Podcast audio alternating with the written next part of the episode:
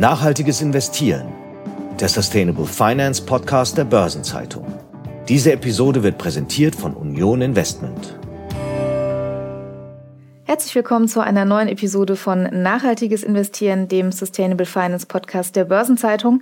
Der Weltrisikobericht des World Economic Forum, der ist erst wenige Tage alt und eins zeigt er aber ganz deutlich, nämlich, dass Umwelt- und Klimarisiken die Agenda in den nächsten Jahren ziemlich deutlich prägen werden und wie man in der Investmentstrategie mit diesen Klima- und Umweltrisiken umgehen kann.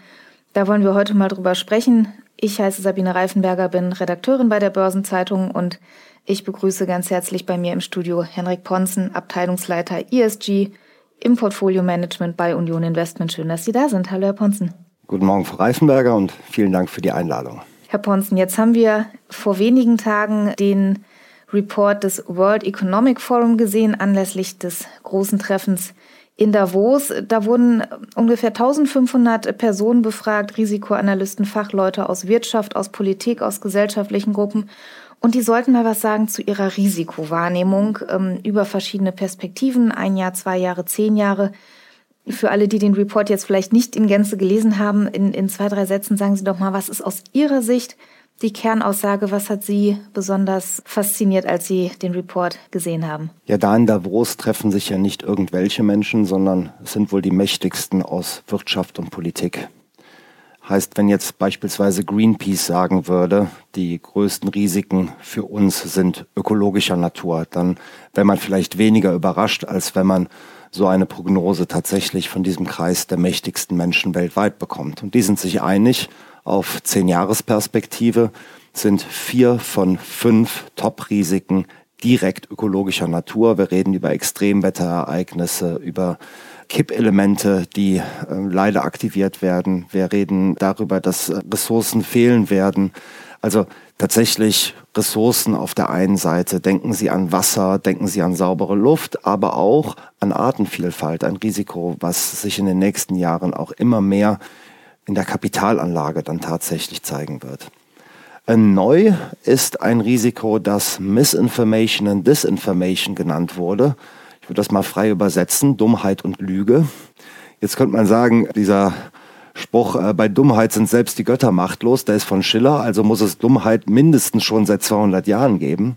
Aber tatsächlich ist das ein soziales Risiko, die Fehlinformation, die Missinformation durch soziale Medien, die uns langfristig doch sehr, sehr besorgt machen darf. Wenn man Sie gefragt hätte im Vorfeld, hätten Sie das denn ähnlich gewichtet von den Risikofaktoren her? Dass auf der Zehn-Jahresfrist tatsächlich diese klimabezogenen Risiken dominieren, das scheint mir sehr sinnig und das hätte auch ich so eingeschätzt.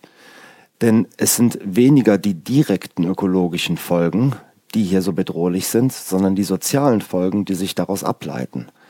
Also wir scherzen hier vielleicht noch, ja, wenn der Meeresspiegel steigt, dann ist Köln bald am Meer. Aber wir sehen eben so Entwicklungen wie Jakarta wird verschoben, wird neu gebaut, eine Hauptstadt.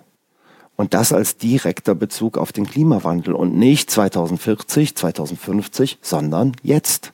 Das heißt, an anderen Ecken der Welt sehen wir, was für soziale Folgen aus ökologischen Risiken ja resultieren können.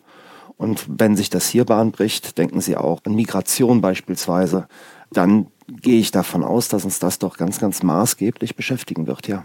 Das World Economic Forum ist ja auch schon dazu übergegangen, den Klimawandel als strukturelle Rahmenbedingung anzusehen, vor deren Hintergrund quasi die gesamte Risikoeinstufung erfolgen muss. Was ich noch ganz spannend fand, war die Perspektive. Es ist ja nach kurz- und nach mittelfristigen Risiken oder nach der Wahrnehmung gefragt worden. Und kurzfristig ist sowas wie Misinformation deutlich höher, vermutlich auch jetzt mit Blick auf die Wahlen beispielsweise in den USA diese Zeitachse, dass man die Umweltthemen eher so auf der Zehnjahresperspektive hat. Was heißt das denn für Handlungen? Man neigt ja doch häufig dazu, sich erstmal dem kurzfristigen Bedrohungsszenario zuzuwenden. Das ist ein Problem. Wenn ich heute Angst habe zu verhungern, dann macht mir die Ernährungslage über nächste Woche weniger Sorgen. Die ist aber dadurch nicht besser. Und wir haben kurzfristig natürlich mit dem Krieg in Israel, mit dem Krieg in der Ukraine, mit den anstehenden Wahlen in den USA Ereignisse, die unsere Aufmerksamkeit jetzt mehr fordern werden als beispielsweise Klimawandel. Nur dadurch, dass wir unsere Aufmerksamkeit diesem Thema nicht zuwenden, verschwindet es nicht und wird es auch nicht schwächer. Kapitalanlage ist ja nicht Daytrading in erster Linie, ist auch nicht sich zu fragen, was habe ich denn in zwölf Monaten, sondern wir reden ja hier über langfristigen Vermögenserhalt, über langfristige Vermögensmehrung. Und das wird ohne eine ganz systematische Berücksichtigung des Themas Klimawandel nirgendwo funktionieren. Und egal, ob Sie da auf das Produkt nachhaltig schreiben oder ob es nach wie vor ein konventionelles Produkt ist, die Integration dieser Risiken in die Kapitalanlage, ohne die kann es nicht gehen. Jetzt haben wir ja viele Risiken, wie beispielsweise Extremwetterphänomene, die lassen sich ja nicht unmittelbar beeinflussen, indem Sie sagen, ich investiere hier oder dort investiere ich nicht. Die haben ja aber trotzdem auch große wirtschaftliche Folgen. Man denke jetzt an Extremwetterereignisse, durch die beispielsweise Produktionen stillstehen. Das gab es ja auch schon, dass Fabriken, ich erinnere mich an die USA, da wurde mal eine Fabrik von einem Hurricane getroffen, die Produktion fiel aus, dergleichen mehr. Wie kann man sowas denn berücksichtigen, wohl wissend, dass man das eigentliche Phänomen ja jetzt nicht unmittelbar beeinflussen kann? Wir werden aus vielen Gründen in den nächsten Jahren die Lieferketten von Unternehmen sehr viel genauer, detaillierter verstehen müssen. Und die Unternehmen, die haben diese Aufgabe schon jetzt. Das ist einmal aus Gründen der physischen Risiken des Klimawandels, ich muss natürlich wissen, welche meiner Lieferanten sind von Extremwetterereignissen bedroht, weil wenn die ausfallen, dann stimmt auch bei mir wieder in der Produktion was nicht. Denken Sie an ja, von vor zwei Jahren, als wir uns alle gewundert haben, was Kabelbäume werden alle in der Ukraine gebaut?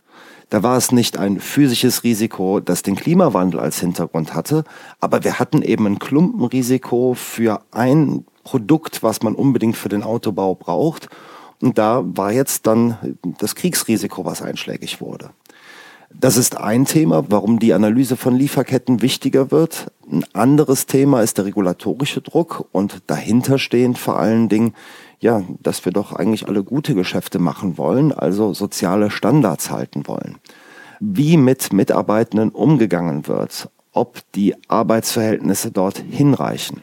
Das sind Themen, die wir nicht nur im Kontext der Uiguren-Kontroverse um VW und BASF kennengelernt haben. Denken Sie an die Berichterstattung über ähm, Minen in Marokko und BMW, die dort mitgenannt wurden. All das sind Themen, die jetzt in den nächsten Jahren wir sehr viel genauer werden verfolgen müssen, weil der einzelne Produzent nicht mehr sagen kann, für meinen Kunden oder dessen Kunden bin ich nicht zuständig. Jedes Unternehmen muss jetzt regulatorisch gefordert hier tatsächlich ein Risikomanagementsystem etablieren, was zeigt, wesentliche Risiken kenne ich und habe ich im Griff. Das heißt ein Stück weit auch Selbstschutz, um beispielsweise die Lieferkette breiter aufstellen zu können, wenn ich jetzt feststelle, da sind beispielsweise mögliche Bedrohungen durch Wetterlagen, aber auch regulatorisch. Jetzt ist ja dieses Lieferketten-Sorgfaltspflichtengesetz, jetzt habe ich es, glaube ich, einmal ganz ausgesprochen. Mein Tipp fürs nächste Scrabble übrigens. Genau. Ist, ist es ja bei Unternehmen durchaus ein Thema, da erntet man nicht unbedingt Begeisterung, wenn dieses äh, Wort Ungetüm fällt, weil die natürlich sagen, es ist wahnsinnig komplex und auch manche sagen nahezu unmöglich, das en Detail bis in die letzte Verästelung wirklich auch selbst nachzuvollziehen, da die Datenlage zu bekommen. Wie schauen denn Investoren darauf? Wie sehr würden Sie auch sagen, muss man als Investor die Unternehmen da in die Pflicht nehmen, zu sagen, okay, es ist vielleicht nicht schön, aber wir verlangen es? Niemand kann ja ernsthaft Unmögliches fordern. Und insofern verstehe ich die Kritik einzelner Unternehmensvertreter, dass wir das Geschäftsgebaren in jedem Wirtschaftsraum der Welt nicht europäischen Standards perfekt angleichen können und dass die Forderung, das zu tun, einfach illusorisch ist. Haken dran. Mir scheint das aber auch gar nicht der Kern der Regulierung zu sein, sondern der Kern der Regulierung ist, ein Verständnis aufzubauen und hier in ein gutes Risikomanagement zu kommen. Das heißt, sich zuständig fühlen und zuständig machen. Wenn man hier an Grenzen kommt, dann werden wir diese Grenzen akzeptieren müssen. Aber ich möchte erstmal sehen, dass man sich diese Grenzen tatsächlich auch anguckt. Und zwar ganz genau. Und hier haben wir doch jede Menge technische Möglichkeiten, die wir vor 10 und vor 20 Jahren noch nicht hatten, noch nicht mal davon träumen konnten, um jetzt diese Daten verfügbar zu machen, sie besser zu steuern, besser mit ihnen arbeiten zu können. Also ich würde doch alle ermutigen, sich dieser Grenze zunächst anzunähern, bevor man von vornherein behauptet, das sei unmöglich. Jetzt haben Sie ja bei sich im Hause so ein bisschen dieses Thema, was das World Economic Forum auf der Makroebene betrachtet, auch mal runtergebrochen auf die Lage hier in den Unternehmen vor Ort und haben sich dieses ganze Thema Umweltrisiken mal angeschaut, speziell für die Unternehmen im DAX. Das ist ja auch eine ganz spannende Betrachtung, zumal es da ja offenkundig auch große Unterschiede gibt. Ähm, vielleicht können Sie da mal sagen, wie, wie haben denn die DAX-Unternehmen in Summe abgeschnitten? Ja, wir haben in unserem DAX-Klima-Report erstmalig tatsächlich vollständig mal auf die Klimaperformance der Unternehmen geguckt. Das ist zum einen die Frage, ja, haben sich die DAX 40 Konzerne ambitionierte Klimaziele gesetzt und sind diese Ziele vollständig, also Scope 1, Scope 2 und Scope 3? Dann die Frage, ja, wie glaubwürdig sind diese Ziele? Also was kann denn da erreicht werden? Und zum Dritten die Frage, ja, wie haben sich denn in der Vergangenheit die CO2-Emissionen, also 2017 bis 2022, entwickelt? Also, wer hat überhaupt das Ziel? Wer hat Versprechungen nicht nur gemacht, sondern auch gehalten? So könnte man es vielleicht auch formulieren. Und ähm, hier zeigen sich ein paar interessante Entwicklungen. Also einmal dort, wo man Anreize für den Vorstand setzt, wo also die Erreichung und Setzung von Klimazielen klar in der Vorstandsvergütung auch hinterlegt ist. Dort haben wir dann tatsächlich auch vergleichsweise hohe Re Reduktionen gesehen. Das heißt also Anreize setzen, das funktioniert. Interessant finde ich auch, ganz oben sieht man dort dann in der Liste Unternehmen, die man vielleicht gar nicht dort erwartet hätte. RWE steht, glaube ich, für viele, die sich nicht mit dem Unternehmen detailliert auseinandersetzen, immer noch für Hambacher Forst und Braunkohle vor allen Dingen. Wenn die so weitermachen, werden die dann, wenn unsere Kinder groß sind, äh, eines der nachhaltigsten Unternehmen Deutschlands sein, glaube ich. Und die haben tatsächlich ihre CO2-Emissionen wirksam um fast ein Drittel reduziert, wollen vollständig klimaneutral werden und tun dafür eine ganze Menge. Ganz oben auf der Liste stehen aber auch Kandidaten, die es vielleicht auch einfach vergleichsweise leicht haben. Denken Sie an die Deutsche Telekom. Die kann natürlich leichter einfach ihre Server von einer braunen in eine grüne Steckdose umstecken. Aber leicht haben es auch andere. So gut wie die Telekom macht es aber kein anderer. Deswegen auch da ein großes Lob. Tatsächlich 85 Prozent CO2-Reduktion in diesem Beobachtungszeitraum, perfekte Anreize gesetzt und äh, vollständige Klimaziele. Jetzt haben Sie schon gelobt, müssen Sie denn auch tadeln? Es gibt Unternehmen, da geht mehr. Die zeichnet in der Regel auch aus, wenn man das so nennen darf, dass hinreichende Anreize in der Vorstandsvergütung fehlen. Und deswegen werden wir auch jetzt in der anstehenden Hauptversammlungssaison gerade darauf auch hinweisen. Ja, the tone from the top ist bei diesen strategischen Themen, wo wir also in fünf und in zehn Jahreszeiträumen denken, unglaublich wichtig.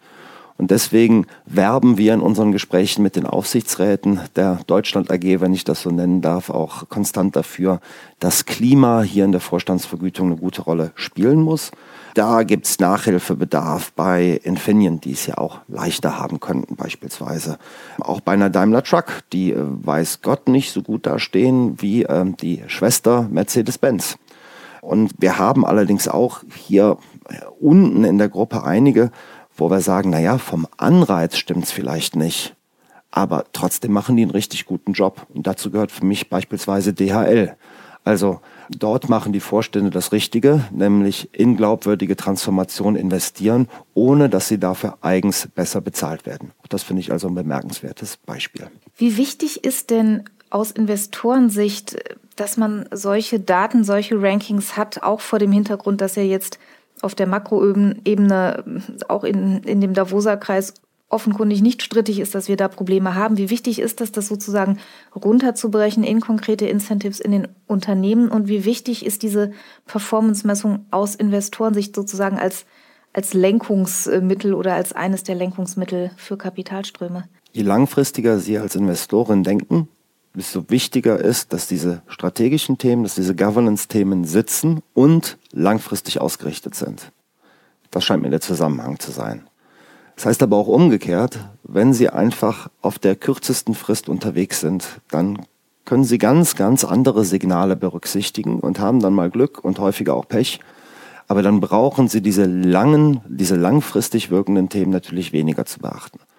Unser Job ist für ja, viele Millionen Menschen in Deutschland für die Altersvorsorge zu sorgen und aus Geld mehr Geld zu machen. Und deswegen ist für uns die langfristige Perspektive so entscheidend. Deswegen wollen wir Vertrauen verdienen und uns um diese langfristig wirksamen Themen dann auch ganz, ganz intensiv kümmern. Da hat man ja so ein bisschen das Problem wie auch in der Politik, wo manchmal der Eindruck entsteht, okay, die Regierungsperiode ist in ein paar Jahren äh, beendet und was dann nicht mein Problem ist, ist das Problem des Nachfolgers. Das ist ja in Managementposten tendenziell ähnlich. Wie bekommt man denn die Vorstände oder auch die Aufsichtsräte dazu, wirklich über die eigene Periode hinwegzudenken. Dieses Dilemma, dass auch die sich eher ums Mittagessen heute kümmern als um das in drei Wochen, das ist ja da nicht anders als bei anderen Menschen. Wenn Sie jetzt sich unser Unternehmen anschauen, also die Betriebszugehörigkeit ist auskömmlich, würde ich mal umschreiben, ohne jetzt eine Zahl zu nennen. Also wir haben sehr, sehr stabile Teams und trotzdem immer wieder eine gute Durchmischung mit jungen, exzellenten Leuten. Ich weiß jetzt gerade nicht auswendig, wie lang unser Vorstandsvorsitzender schon amtiert, aber ich glaube, es sind eher Dekaden als Jahre. Ähm, das ist ja aber im DAX oft auch kürzer. Also im DAX ja. haben Sie ja vielfach auch dieses Problem, dass vielleicht der Vorstand sagen könnte, naja gut, da kümmere ich mich jetzt nicht drum, das kann ja der Nachfolger machen irgendwann. Ja, und das ist tatsächlich dann eine Herausforderung. Ja, und ähm, da sind unsere Aufsichtsräte in Deutschland gefordert, hier für eine langfristige Ausrichtung zu sorgen. Denn äh, wir werden die großen und schwierigen Themen nur mit dieser langfristigen Ausrichtung auch in den Griff kriegen. Wie gehen Sie denn vor, wenn Sie jetzt zum Beispiel sehen in dieser Erhebung, es gibt da einige Unternehmen, wo man sagt, ja, da geht noch mehr oder da würden wir uns mehr wünschen aus, aus Sicht des, des Kapitalmarkts oder der, der Financial Community. Was passiert? Gibt es da unangenehme Gespräche? Geht man in den Austausch? Wie, wie kann man sowas sozusagen dann in, in Handlung oder in Investmentstrategie übersetzen, wenn man da Erkenntnisse erlangt hat? Ganz wichtig ist da das Thema Engagement. Das fängt an bei der Definition einer klaren, ja, Abstimmungsregel, ja, um hier ein deutsches Wort zu finden. Also welche Themen wollen wir wie abstimmen auf dann über 3000 Hauptversammlungen? Das geht weiter ähm, bei den Unternehmen, wo wir einen besonders großen Hebel haben, eben auch, weil wir umfänglich investiert sind dass wir dort auf der Hauptversammlung reden und dann Haupt, also den Vorstand und Teile des Aufsichtsrats eben natürlich direkt erreichen können damit. Das führt weiter zu vielen, vielen Diskussionen, die wir bilateral haben. Das ist bei Kandidaten, die uns derart wichtig sind und die noch große Probleme zu lösen haben, durchaus so, dass man sich mehrfach pro Jahr dann bespricht. Und äh, schließlich kann das im allerletzten Fall dazu führen, dass wir solche Unternehmen auch ausschließen. Und reden wir hier über Klimastrategie. Es gibt in der Öl- und Gasindustrie einige Unternehmen, die betreiben Transformation eher nebenbei und glaubwürdig ist die schwer zu nennen. Und äh, insgesamt, um mir mal eine Zahl zu nennen, investiert die globale Öl- und Gasindustrie gerade 2,5 Prozent ihrer Investitionsvolumina in die erneuerbaren Energien. Das scheint mir also nicht sehr ambitioniert in diesem langfristigen Sinne. Das heißt, da werden mutmaßlich wenige Unternehmen übrig bleiben, die wir als glaubwürdig sich transformieren bezeichnen dürfen. Die werden wir begleiten wollen. Andere, da wird es in den nächsten Jahren zu Trennungsgesprächen kommen können, denke ich. Jetzt sind das ja zum Teil wirklich sehr, sehr, sehr große Herausforderungen, von denen wir ja auch schon gesagt haben, nicht alles kann ich unmittelbar beeinflussen als Investor. Ist das was, wo Sie sagen würden, da fühlt man sich manchmal auch einfach machtlos, wenn man vor Themen steht wie äh, Verlust an Biodiversität oder Extremwetter? Oder ist das was, wo Sie eher sagen, da können Sie auch eine Motivation rausziehen, zu sagen, ich kann das vielleicht nicht auf der großen Makroebene retten, aber ich kann zumindest hier vor Ort vielleicht mal schauen, wo man Sachen umschichtet und wen man glaubhaft findet und wen nicht. Wo, wo bewegen Sie sich da zwischen diesen beiden Polen? Ja, dass wir das Wetter nicht beeinflussen können und das Klima wesentlich auch nicht. Das ist ja klar. Also ich glaube, das wäre jetzt eher so Asterix und Obelix beim Totaltest, der Himmel fällt uns auf den Kopf. Ja, also. Das muss man anerkennen, wo die Grenzen sind, ne? Das muss man anerkennen. Unsere Chance ist, äh, diese Themen frühzeitiger und gründlicher anzugehen als Wettbewerber von uns, um dann Vermögen unserer Kunden besser zu schützen, Geld frühzeitig in Wachstumsbereiche lenken zu können und damit tatsächlich dann Nutzen stiften zu können. Können, kann die Finanzindustrie den Klimawandel stoppen? Natürlich nicht. Wir können nur sehr mittelbar wirken. Im Bild gesprochen, wir können in Grünstahl investieren, Grünstahl kochen. Ja, das kann ThyssenKrupp beispielsweise. Und sich dieser Mittelbarkeit einerseits bewusst zu sein, aber auf der anderen Seite aber auch ganz klar anzuerkennen, ja, damit haben wir eine Menge Macht. Das sind bei uns über 400 Milliarden, die wir lenken und ja, damit kann man eine ganze Menge bewegen. Das merken wir auch im Zuge dieser Engagement-Erfolge immer mehr. Das heißt, dass jetzt viele Unternehmen langfristige und vollständige Klimaziele haben, das wäre, glaube ich, ohne unser Zutun so schnell und so umfänglich nicht der Fall gewesen. Das ist mittelbar, trotzdem allerhand. Und vielleicht lesen ja auch äh, manche noch mal rein in den Report des World Economic Forum. Da wird, glaube ich, auch noch mal ersichtlich, warum das durchaus hilfreich ist, darauf hinzuarbeiten. Und man tut damit auch etwas gegen das Top-Risiko Nummer 5. Dümmer wird man davon nicht, im Gegenteil. Und informierter sollte man auch sein. Das ist man hoffentlich auch äh, nach diesem Podcast. Ich danke Ihnen ganz herzlich für diese Einschätzung. Das war Henrik Ponzen, Abteilungsleiter ESG im Portfolio Management bei Union Investment. Schön, dass Sie bei uns waren. Vielen Dank. Vielen Dank, Frau Reifenberger.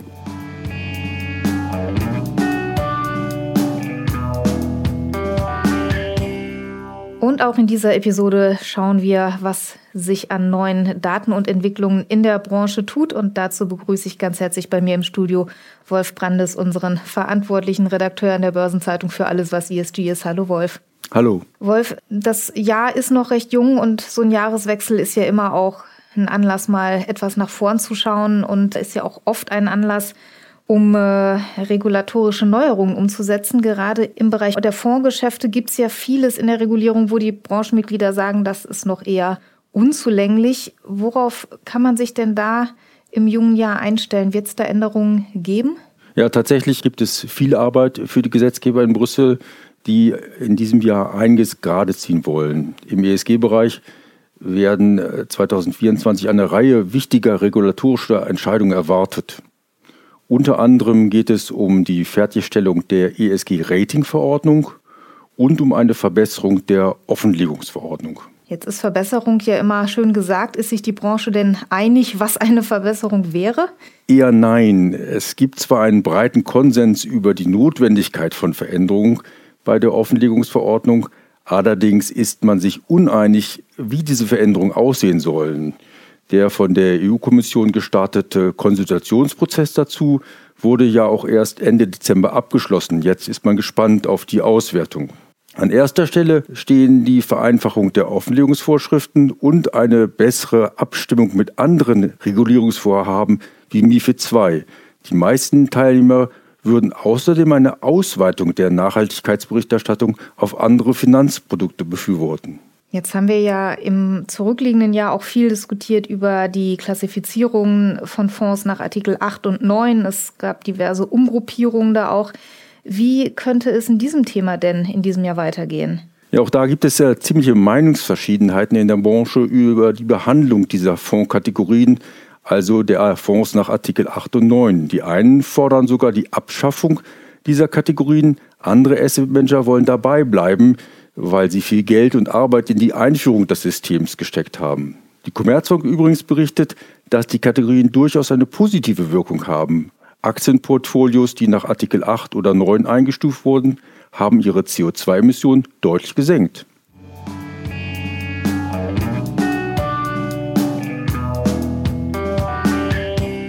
Ein Thema, um das man im Moment, glaube ich, gar nicht herumkommt, egal in welchem Bereich, ist künstliche Intelligenz. Auch bei ESG ist das so, die Sparkassen, die wollen künstliche Intelligenz jetzt bei Nachhaltigkeitsanalysen einsetzen. Worum geht es da denn? Es geht um die Nachhaltigkeit von Finanzierungen.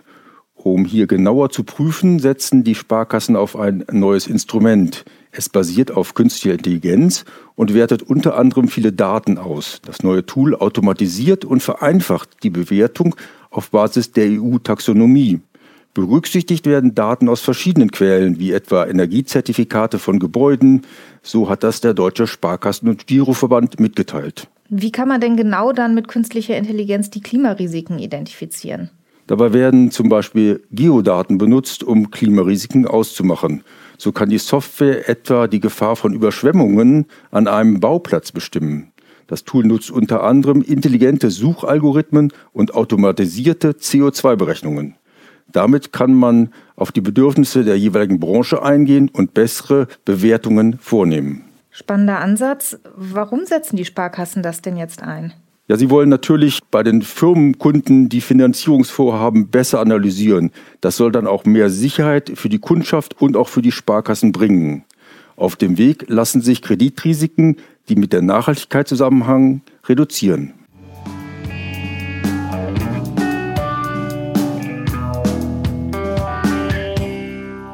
Einige Banken haben ja den Jahreswechsel auch genutzt, um mit einer neuen Nachhaltigkeitsstrategie ins Jahr zu starten. Das hat jüngst zum Beispiel die NRW-Bank verkündet, also die Förderbank des Landes. Was möchte die denn neu machen in diesem Jahr? Das Ziel lautet jetzt Klimaneutralität bis spätestens 2045. Die überarbeitete Strategie erstreckt sich dabei auf das Fördergeschäft, das Kapitalmarktgeschäft und den normalen Bankbetrieb, teilte die Bank mit. Die Bank will künftig stärkere Förderanreize setzen, um nachhaltige Vorhaben zu ermöglichen und Transformation stärker voranzutreiben.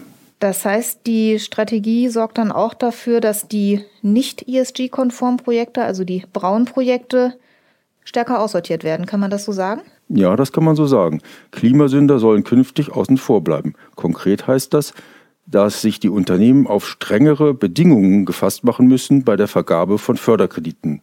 So gibt es künftig Mindestkriterien, die bei der Kreditvergabe erfüllt sein müssen.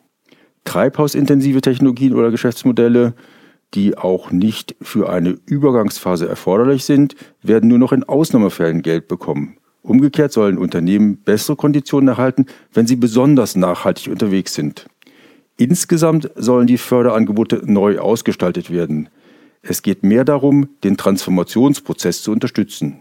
Tut sich da auch was in Sachen Messbarkeit, also wenn es darum geht, wie die Förderung wirkt? Da will die NRW Bank mit der KfW zusammenarbeiten und neue Leitlinien für das Fördergeschäft erarbeiten. 2025 soll ein Wirkungsmanagement eingeführt werden, mit dem die Förderwirkung gemessen und gesteuert werden kann. In ihren Entscheidungsprozessen nutzt die NRW Bank schon länger ein eigenes Ampelsystem für nachhaltige Investments. Das soll verschärft werden mit dem Ziel, dass Anlageportfolios bis spätestens 2045 klimaneutral sind. Investments in Firmen, welche die Erfüllung der Pariser Klimaziele anstreben, sollen aktiv gefördert werden. Das ist ein ehrgeiziges Programm. Wir werden gerne mal nachhalten, wie das gelingt und wie sich das entwickelt. Das waren die Einschätzungen zu den jüngsten Nachrichten aus der Branche. Vielen Dank für den Besuch im Podcast Wolf Brandes. Danke auch. Ich darf Ihnen noch die Termine aus der Branche mit auf den Weg geben. Der Finanzplatztag der Börsenzeitung findet in diesem Jahr am 6. und 7. März statt. Da geht es unter anderem um Klimawandel, um Regulatorik und um ESG. Und vom 20. bis 22. März gibt es außerdem bei unserer Veranstaltungsschwester Börsenzeitung Live ein dreiteiliges Online-Seminar zur Nachhaltigkeitsberichterstattung nach CSRD und ISRS. Die Links zu diesen und weiteren Veranstaltungen finden Sie in den Shownotes zu dieser Folge. Und wir hören uns an dieser Stelle am 8. Februar wieder. Ich freue mich, wenn Sie mit dabei sind. Bis dahin alles Gute. Machen Sie es gut. Das war Nachhaltiges Investieren, der Sustainable Finance Podcast der Börsenzeitung. Diese Episode wurde präsentiert von Union Investment.